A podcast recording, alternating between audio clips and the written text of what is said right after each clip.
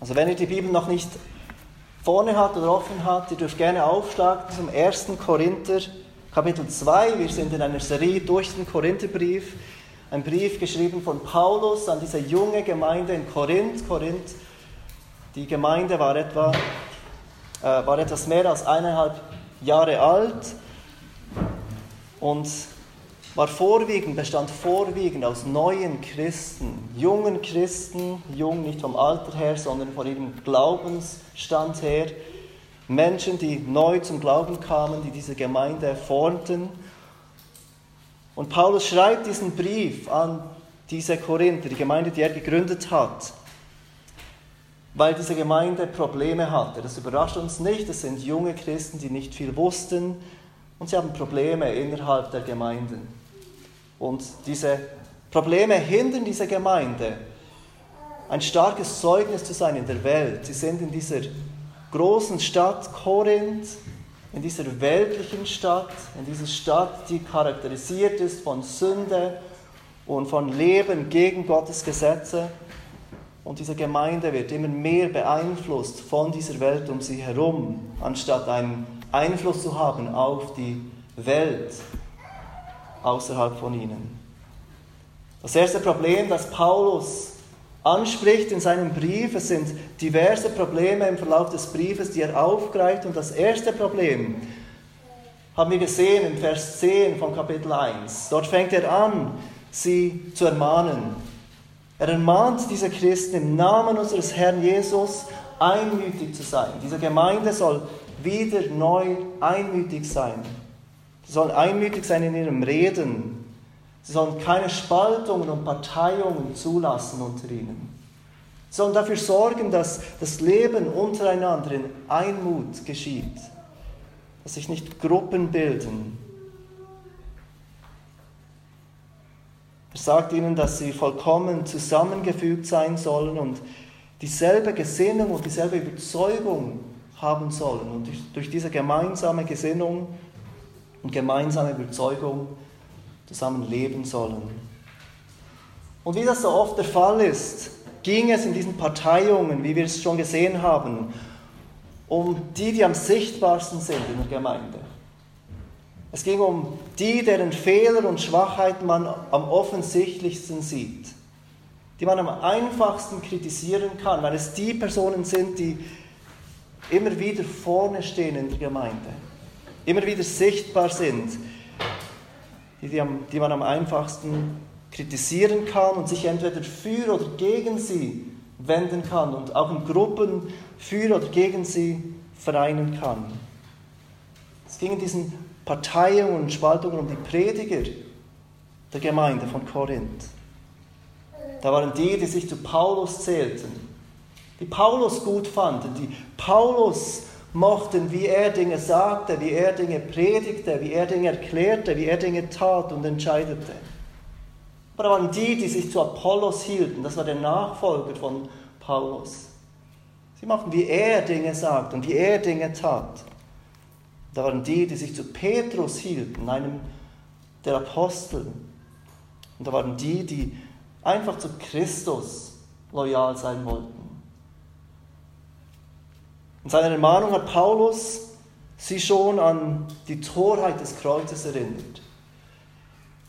Die gute Nachricht, der wir Christen glauben und die die Grundlage jeder Einheit sein soll, ist eine Torheit für alle die, die verloren gehen, eine Torheit für die Welt. Aber die Kraft zur Rettung für die, die glauben. Dann erinnert der Paulus die Gemeinde, dass nicht nur die Nachricht, die Christen glauben, eine Torheit ist für die Welt. Nicht nur das Evangelium ist eine Torheit, sondern auch die Gemeinde ist eine Torheit. Er richtet den Scheinwerfer auf die Gemeinde und sagt ihnen, dass sie selbst nicht beeindruckend sind in den Augen der Welt und wenn sie anhand der weltlichen Maßstäbe beurteilen wollen. Sie selbst sind eine Torheit für die Welt. Die Gemeinde ist eine Torheit. Denn Gott erwählt in der Gemeinde nicht die, die beliebt sind, nicht die, die stark sind, nicht die, die weise sind, sondern eben das Törichte und Schwache, wie er ihnen erklärt. Und jetzt im dritten Teil kommt er zu, zum Verkündiger selber. Die Botschaft ist eine Torheit, die Gemeinde ist eine Torheit und auch der, der die Botschaft verkündigt, ist eine Torheit in den Augen der Welt. Sie haben recht, er, der Apostel Paulus, den die Korinther offensichtlich kritisieren, er ist nicht beeindruckend in den Augen der Welt, gemessen an dem Maßstab der Welt. Aber das ist genau das und das ist genau so, wie es Gott haben will. Wir lesen den Text von heute Morgen, die Verse 1 bis 5 zusammen im zweiten, äh, im ersten Korinther Kapitel 2. So bin auch ich, meine Brüder, als ich zu euch kam, nicht gekommen, um euch in hervorragenden Rede oder Weisheit das Zeugnis Gottes zu verkündigen. Denn ich habe mir vorgenommen, unter euch nichts anderes zu wissen als nur Jesus Christus, und zwar als gekreuzigten. Und ich war in Schwachheit und mit viel Furcht und Sitten bei euch. Und meine Rede und meine Verkündigung bestand nicht in überredenden Worten menschlicher Weisheit, sondern in der Weisung des Geistes und der Kraft, damit euer Glaube nicht auf Menschenweisheit beruhe, sondern auf Gottes Kraft. Wir können diesen Text, diese fünf Verse in zwei Teile gliedern die ersten zwei Verse, Vers 1 und 2, sprechen den Inhalt von Paulus Predigt an. Er beschreibt dort den Inhalt seiner Predigt und die Verse 3 bis 5 die Form von Paulus Predigt, die Form seiner Predigt. Und wir schauen uns zuerst die ersten zwei Verse an, den Inhalt von Paulus Predigt. Paulus erinnert hier seine Brüder und Schwestern in Korinth an den Anfang er sagt, als ich zu euch kam. Er will, dass sie zurückdenken an die Zeit, als er zuerst zu ihnen kam. Sie waren Menschen in der Welt. Und da kommt dieser Apostel Paulus und er predigt das Evangelium und er will, dass sich diese Christen zurückerinnern. Was war es, das uns damals überzeugte? Jetzt wollt ihr beeindruckende Weisheit, sagt Paulus. Jetzt wollt ihr Unterhaltung, aber Denkt einmal zurück, was war es, das euch überzeugte? Was war es, das euch zum Glauben an Jesus Christus geführt hatte? Und wir lesen dieses, diese Begegnung, als Paulus das erste Mal nach Korinth kam, in der Apostelgeschichte 18. Und ihr dürft gerne dort aufschlagen, Apostelgeschichte 18. Wir kommen aber nachher gleich zurück zum Korintherbrief, also behaltet vielleicht den Finger dort drin. Aber lest mit mir diese Begegnung, wie sie beschrieben ist vom Schreiber Lukas, wie er von dieser ersten Begegnung des Apostel Paulus in Korinth spricht, wie sie beschreibt. Wir werden noch eine Weile mit der Gemeinde in Korinth unterwegs sein, deshalb ist es gut, wenn wir gleich das Ganze lesen, die Verse 1 bis 11.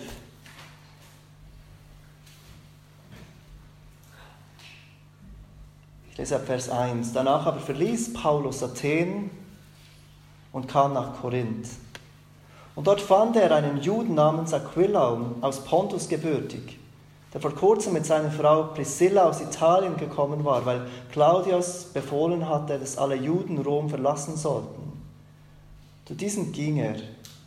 Und weil er das gleiche Handwerk hatte, blieb er bei ihnen und arbeitete. Sie waren nämlich von Beruf Zeltmacher. Er hatte aber jeden Sabbat Unterredungen in der Synagoge und überzeugte Juden und Griechen. Als aber Silas und Timotheus aus Mazedonien ankamen, wurde Paulus durch den Geist gedrängt, den Juden zu überzeugen, dass Jesus der Christus ist. Als sie aber widerstrebten und lästerten, schüttelte er die Kleider aus und sprach zu ihnen, Euer Blut sei auf eurem Haupt. Ich bin rein davon von nun an gehe ich zu den Heiden. Und er ging von dort weg und begab sich in das Haus eines gottesfürchtigen Mannes namens Justus, dessen Haus an die Synagoge stieß.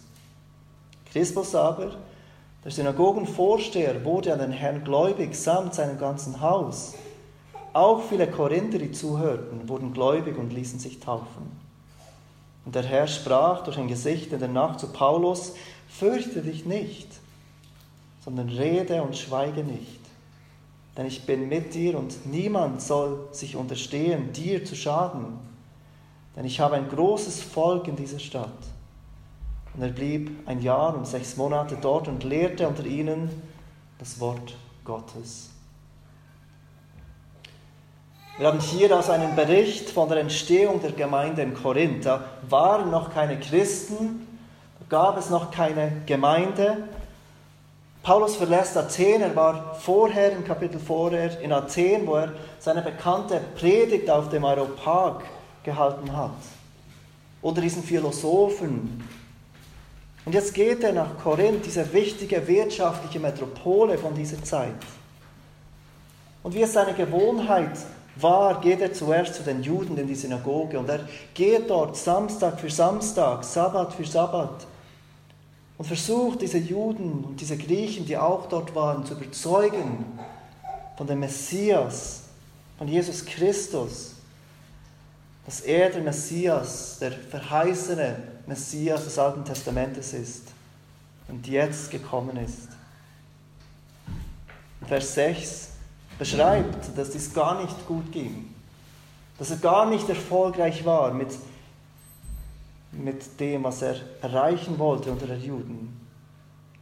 Vers 6 beschreibt, dass die Juden widerstrebten und lästerten und wenn wir etwas weiterlesen im Kapitel 18, dann merken wir, wie die Juden plötzlich so aufgebracht werden, dass sie ihn vor die Obrigkeit, dass sie Paulus vor die Obrigkeit ziehen und verurteilen lassen wollten. Es ging nicht gut unter diesen Juden.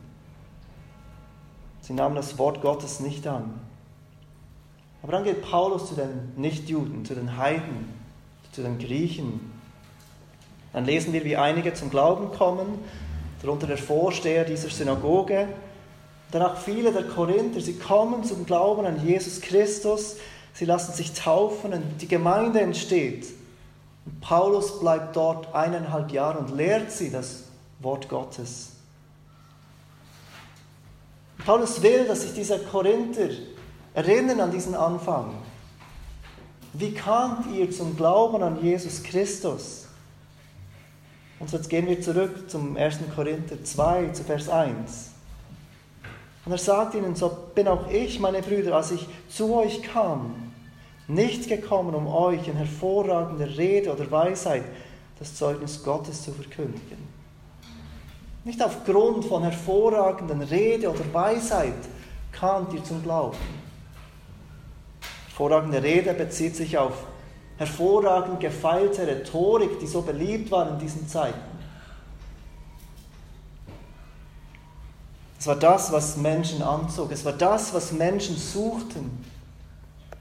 Es war das, was Menschen als Unterhaltung suchten, was sie beeindruckte. Es kann sich aber noch auf etwas Zweites beziehen, diese hervorragende Rede. Nicht nur die gefeilte Rhetorik von einigen Männern oder Menschen, es kann sich auch auf Menschen beziehen, die von gehobener Klasse sind. Auf Menschen, die eine gesellschaftlich erhobene Position haben und aus dieser Position reden und respektiert sind in der Gesellschaft. Was sie sagen, ist wichtig, nicht weil das, was sie sagen, so wichtig ist, sondern weil sie Gewicht haben.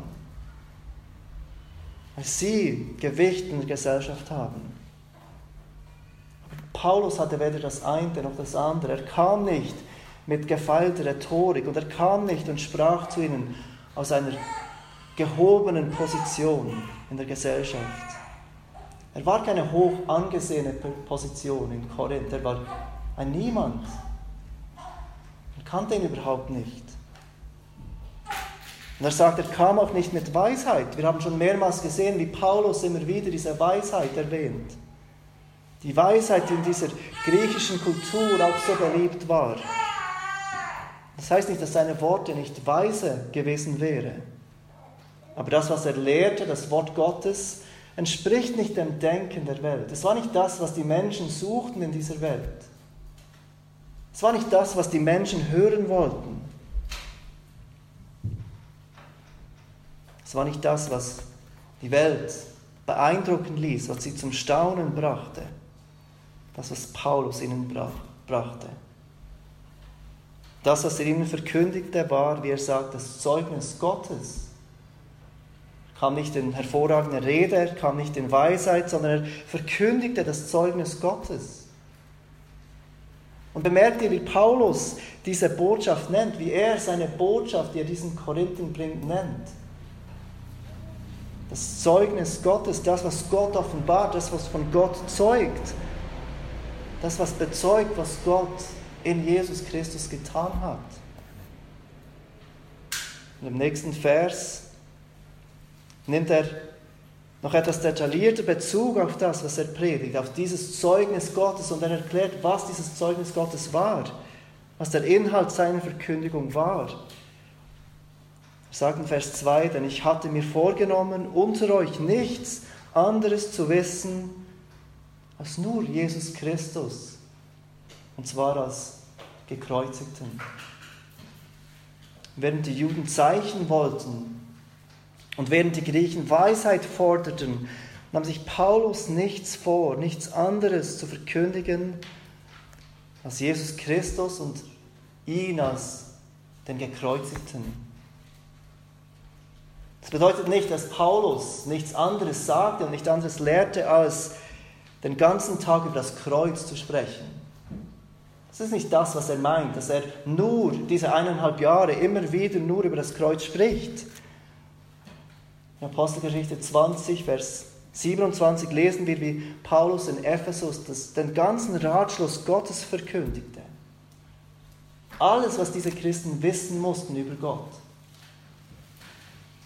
Und wir haben keinen Grund anzunehmen, dass es während diesen eineinhalb Jahren in Korinth anders war, dass er nicht auch dort den ganzen Ratschluss Gottes verkündigte. Die Botschaft des Kreuzes war nicht das Einzige, was er lehrte. Das ist nicht das, was er sagt. Aber all seine Lehre, alles, was er die Korinther lehrte, gründete in dieser Wahrheit. In dieser wichtigen Wahrheit, Jesus Christus, der Sohn Gottes, wurde gekreuzigt für unsere Sünden. Paulus verband all seine Lehre mit dieser wichtigen Wahrheit. Jesus Christus, der Sohn Gottes, der gerechte Sohn Gottes, wurde zur Sünde gemacht und gekreuzigt für unsere Sünden.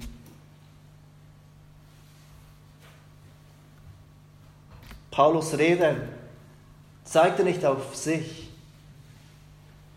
Sie machte nicht ihn selber groß, wie es viele dieser Rhetoriker taten. Es ging nicht um ihn, wenn er predigte. Er predigte nicht sich selbst. Es ging ihm nicht darum, irgendeine Meinung von sich selbst zu propagieren, als wäre er ein Politiker, der sich eine Anhängerschaft sammeln wollte. Paulus ging es nicht darum, Anerkennung zu finden bei den Menschen. Sie zeigte allein auf Jesus Christus. Er soll groß gemacht werden durch jedes Wort, das Paulus predigte. Er soll erkannt werden, ihm soll geglaubt werden. Seine Rede handelte auch nicht davon, was die Menschen gerne hören wollten. Er predigte nicht in, nach den Lüsten der Menschen und seine Zuhörer die Ohren zu kitzeln, wie er später seinem Jünger Timotheus erklärt. Dass diese Zeit kommen wird, in der die Menschen genau das suchen, Sie suchen Predigte nach ihren eigenen Lüsten. Sie suchen Prediger, die das predigen, was sie in ihren Ohren kitzelt. Das, was sie hören möchten. Er versucht auch nicht, seine Menschen zu beeindrucken mit seinem Wissen, das ohne Zweifel beeindruckend war. Seine Predigten waren nicht unterhaltsame Anekdoten und interessante Geschichten und auch ohne Zweifel hätte dieser ehemalige Pharisäer, der einmal die Gemeinde Gottes verfolgte und jetzt ein Missionar war, ganz viele solche interessante Geschichten zu erzählen. Er hatte ganz viele lustige Anekdoten zu erzählen. Aber er predigte Jesus Christus. Er kommt nach Korinth und er will unter ihnen nichts anderes wissen als Jesus Christus. Und dann macht er diesen Zusatz. Und zwar als gekreuzigten. Seht ihr die, diese Priorität des Kreuzes, die Paulus immer wieder erwähnt? Seine Priorität ist nicht Jesus Christus, der Lehrer, der weise Lehrer. Seine Priorität ist auch nicht Jesus Christus, der gute Mensch, der liebevolle Mensch. Seine Priorität ist nicht Jesus Christus, das gute Vorbild für uns. Seine Priorität ist nicht Jesus Christus, der Rebell gegen religiöse Institutionen oder gegen der Feind des Materialismus. Seine Priorität ist nicht einmal Jesus, der siegreich Auferstandene, auch wenn wir wissen, dass Jesus der siegreich Auferstandene ist. Seine Priorität ist Jesus, der Gekreuzigte. Jesus, der gekreuzigt wurde für unsere Schuld. Der Reformator Johannes Calvin sagte zu diesem Vers, wir lernen von dieser Bibelstelle, was ein Diener Gottes lehren muss und was wir unser ganzes Leben lernen müssen. Diese Priorität von Jesus Christus, dem Gekreuzigten, dem, der dahingegeben wurde für unsere Schuld. In unseren Hauskreisen lernen wir gerade neu, was die Priorität mit, die Priorität des Kreuzes mit uns tut oder tun sollte. Je mehr wir die Wichtigkeit des Kreuzes sehen, je größer dieses Kreuz uns erscheint, desto mehr werden uns zwei Dinge bewusst. Das erste ist Gottes Heiligkeit. Je mehr wir das Kreuz verstehen, desto mehr wird uns bewusst, wie heilig Gott ist dass er seinen eigenen Sohn nicht verschont wegen sündhaften Menschen. Dass er Sünde nicht einfach überschaut, sondern dass er so heilig ist, dass er seinen Sohn opfern muss, um Schuld zu tilgen. Das ist das Erste, was wir lernen, wenn wir diese Priorität des Kreuzes neu erkennen, Gottes Heiligkeit. Und das Zweite ist unsere Sündhaftigkeit. Gottes Heiligkeit auf der einen Seite, unsere Sündhaftigkeit auf der anderen Seite. Wenn wir erkennen, was es brauchte, um unsere Sünde zu sühnen, um uns zu erlösen, um uns zu retten, dann erkennen wir, wie absolut sündhaft wir sind. Und sind es nicht genau diese beiden Dinge, die der Mensch, der, der natürliche Mensch, der Mensch, der nicht glaubt und auch wir oft, nicht gerne hören, wie heilig Gott ist und wie sündhaft wir wirklich sind. Viel lieber denken wir an einen Gott, der ein bisschen heilig ist. Er ist heilig genug, um die wirklich schwerwiegende Sünde anderer zu bestrafen. Er ist ein bisschen heilig. Es wäre nicht gut, wenn er gar nicht heilig ist, aber er ist ein bisschen heilig. Und auch an uns denken wir nicht lieber von uns, dass wir ein bisschen sündhaft sind. Wir wissen, dass wir nicht sündlos sind. Aber wir denken nicht gerne an uns als total verdorbene Menschen, in deren Fleisch nichts Gutes ist, absolut nichts, die aus sich selbst heraus nichts Gutes tun können. Doch Gott ist vollkommen heilig. Und der Mensch, du und ich, wir sind vollkommen verdorben ohne die Gnade von Jesus Christus. Und deshalb brauchen wir die Botschaft von Jesus Christus, Christus und zwar als Gekreuzigten. Eine Botschaft, die voller Hoffnung und Freude ist für die, die sie glauben für die erkennen, dass sie schwach und hilflos sind. Aber eine unbeeindruckende Botschaft. Eine nicht beeindruckende Botschaft für die, die in ihren eigenen Augen weise sind. Die lieber ein paar Ratschläge hätten, wie sie einfacher durchs Leben kommen. Paulus erklärt uns in diesem ersten Teil den Inhalt von seiner Predigt, den Inhalt von dem, was er predigte, als er das erste Mal zu diesen Korinthern kam und was diese Korinther zum Glauben an Jesus Christus führten. Es waren nicht die gefeilten Worte, es war diese Botschaft von Jesus Christus als dem Gekreuzigten. Im zweiten Teil, den Versen 3 bis 5, spricht er von der Form seiner Predigt. Zuerst den Inhalt seiner Predigt und dann die Form seiner Predigt. Und auch die Form seiner Predigt ist in den Augen der Welt überhaupt nicht beeindruckend. Diese Menschen suchten starke Leute, starke Rhetoriker, starke und gehobene Männer und Menschen, die vor ihnen standen und zu ihnen sprachen. Menschen, die beeindruckend wirkten auf die anderen Menschen. Aber nicht so Paulus. Er sagt weiter im Vers 3, und ich war in Schwachheit und mit viel Furcht und Sitten bei euch. Er kam nicht vor diese Korinther und predigte selbstbewusst und stark. Er kam in Schwachheit und mit viel Furcht und Zittern. Es das sein, dass Paulus hier auf körperliche Schwachheit äh, andeutet, dass er von einer Krankheit spricht, die er hatte, dass er schwach war, weil er körperlich nicht, nicht stark war, weil er sich körperlich nicht stark fühlt oder weil er so ausgebrannt war von all diesen Missionstätigkeit, dass er schwach war. Aber es könnte auch sein, dass er hier das meint, was er im 2. Korinther 13, Vers 4 anspricht. Du darfst gerne kurz ins nächste Buch, Kapitel 13, Vers 4, äh, rüberblättern.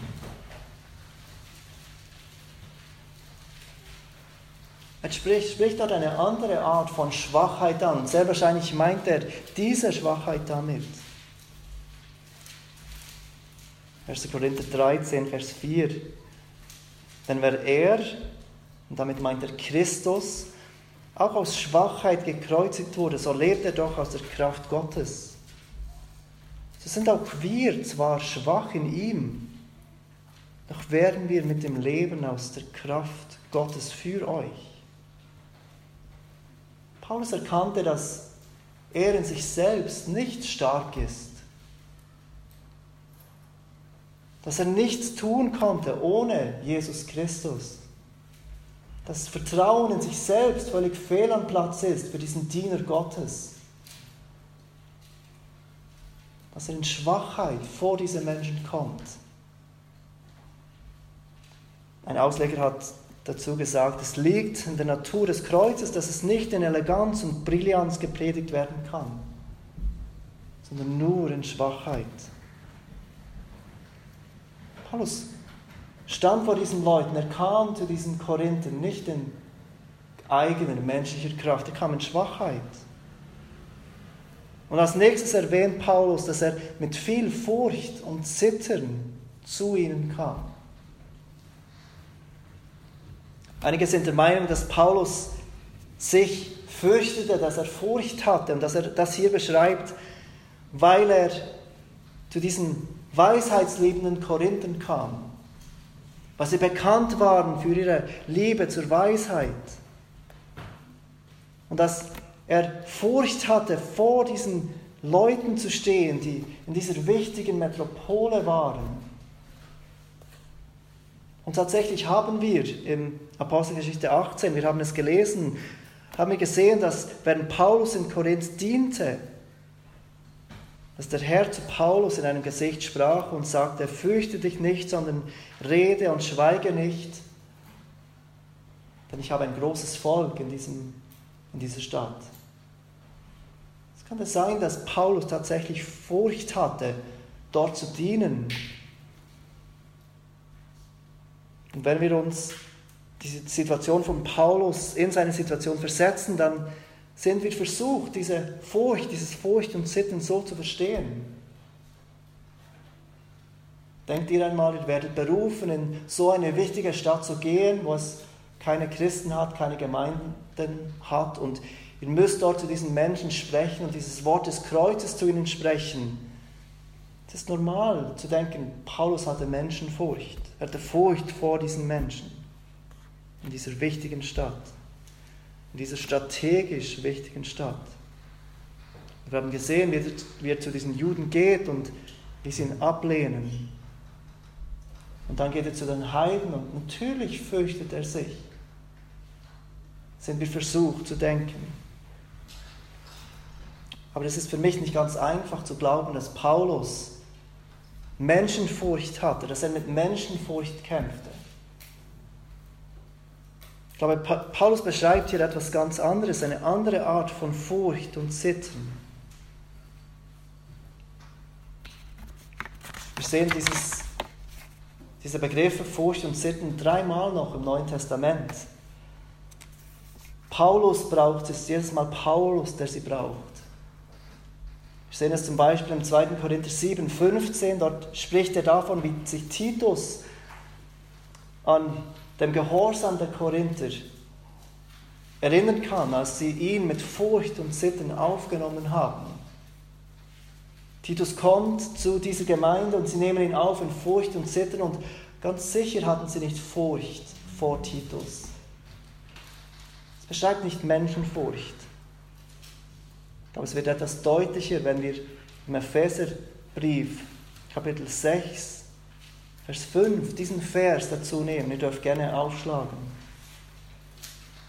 Epheser 6, Vers 5, dort spricht Paulus an die Knechte, die, die als Sklaven dienten, die gläubig wurden und als Sklaven dienten. Und er sagt dort, die Knechte, gehorcht euren lieblichen Herren, euren leiblichen Herren mit Furcht und Zittern in Einhalt eures Herzens aus dem Christus.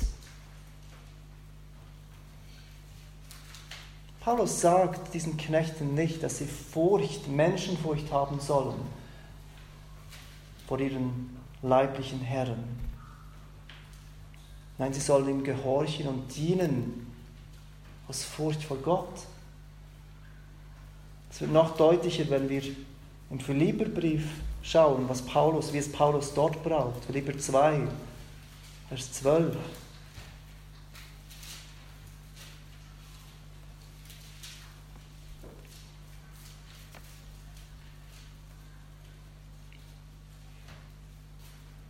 Dort schreibt Paulus darum, meine Geliebten, wie ihr alle Zeit gehorsam gewesen seid, nicht allein in meiner Gegenwart, sondern jetzt noch viel mehr in meiner Abwesenheit, verwirklicht eure Rettung mit Furcht und Sitten. Ich glaube, uns wird klar, hier geht es nicht um Menschenfurcht bei diesem Furcht und Sitten. Diese Gläubigen sollen ihre Rettung verwirklichen mit Furcht und Sitten. Das heißt, sie sollen in Gottesfurcht, in fürchtigem, in, in, in Gottesfurcht im Angesicht vor Gott leben. Und diese Furcht soll sie zur Heiligung treiben. Es geht hier um eine Furcht in Bezug auf Gott, um eine tiefe Ehrfurcht vor dem Herrn, ihn zu ehren und ihn treu zu verkündigen. Psalm 2,11 spricht auch von dieser Furcht, dient dem Herrn mit Furcht und frohlockt mit Zittern. Dient dem Herrn mit Furcht und frohlockt mit Zittern. Dies war die Angst, mit der Paulus vor dieser Korinther kam. Er diente diesen Korinther im Angesicht des Herrn. Er wollte nicht auf sich selbst bauen, er wollte nicht sich selbst predigen, er fürchtete sich, dass er irgendetwas sagen würde dass Gott entehren würde, dass Gott in einem falschen Licht darstellen würde. Er fürchtete sich davor zu predigen, was die Menschen hören wollten. anstatt zu predigen, was Gottes Wort lehrt. Und weiter sagt Paulus in Vers 4, zurück im 1. Korinther 2.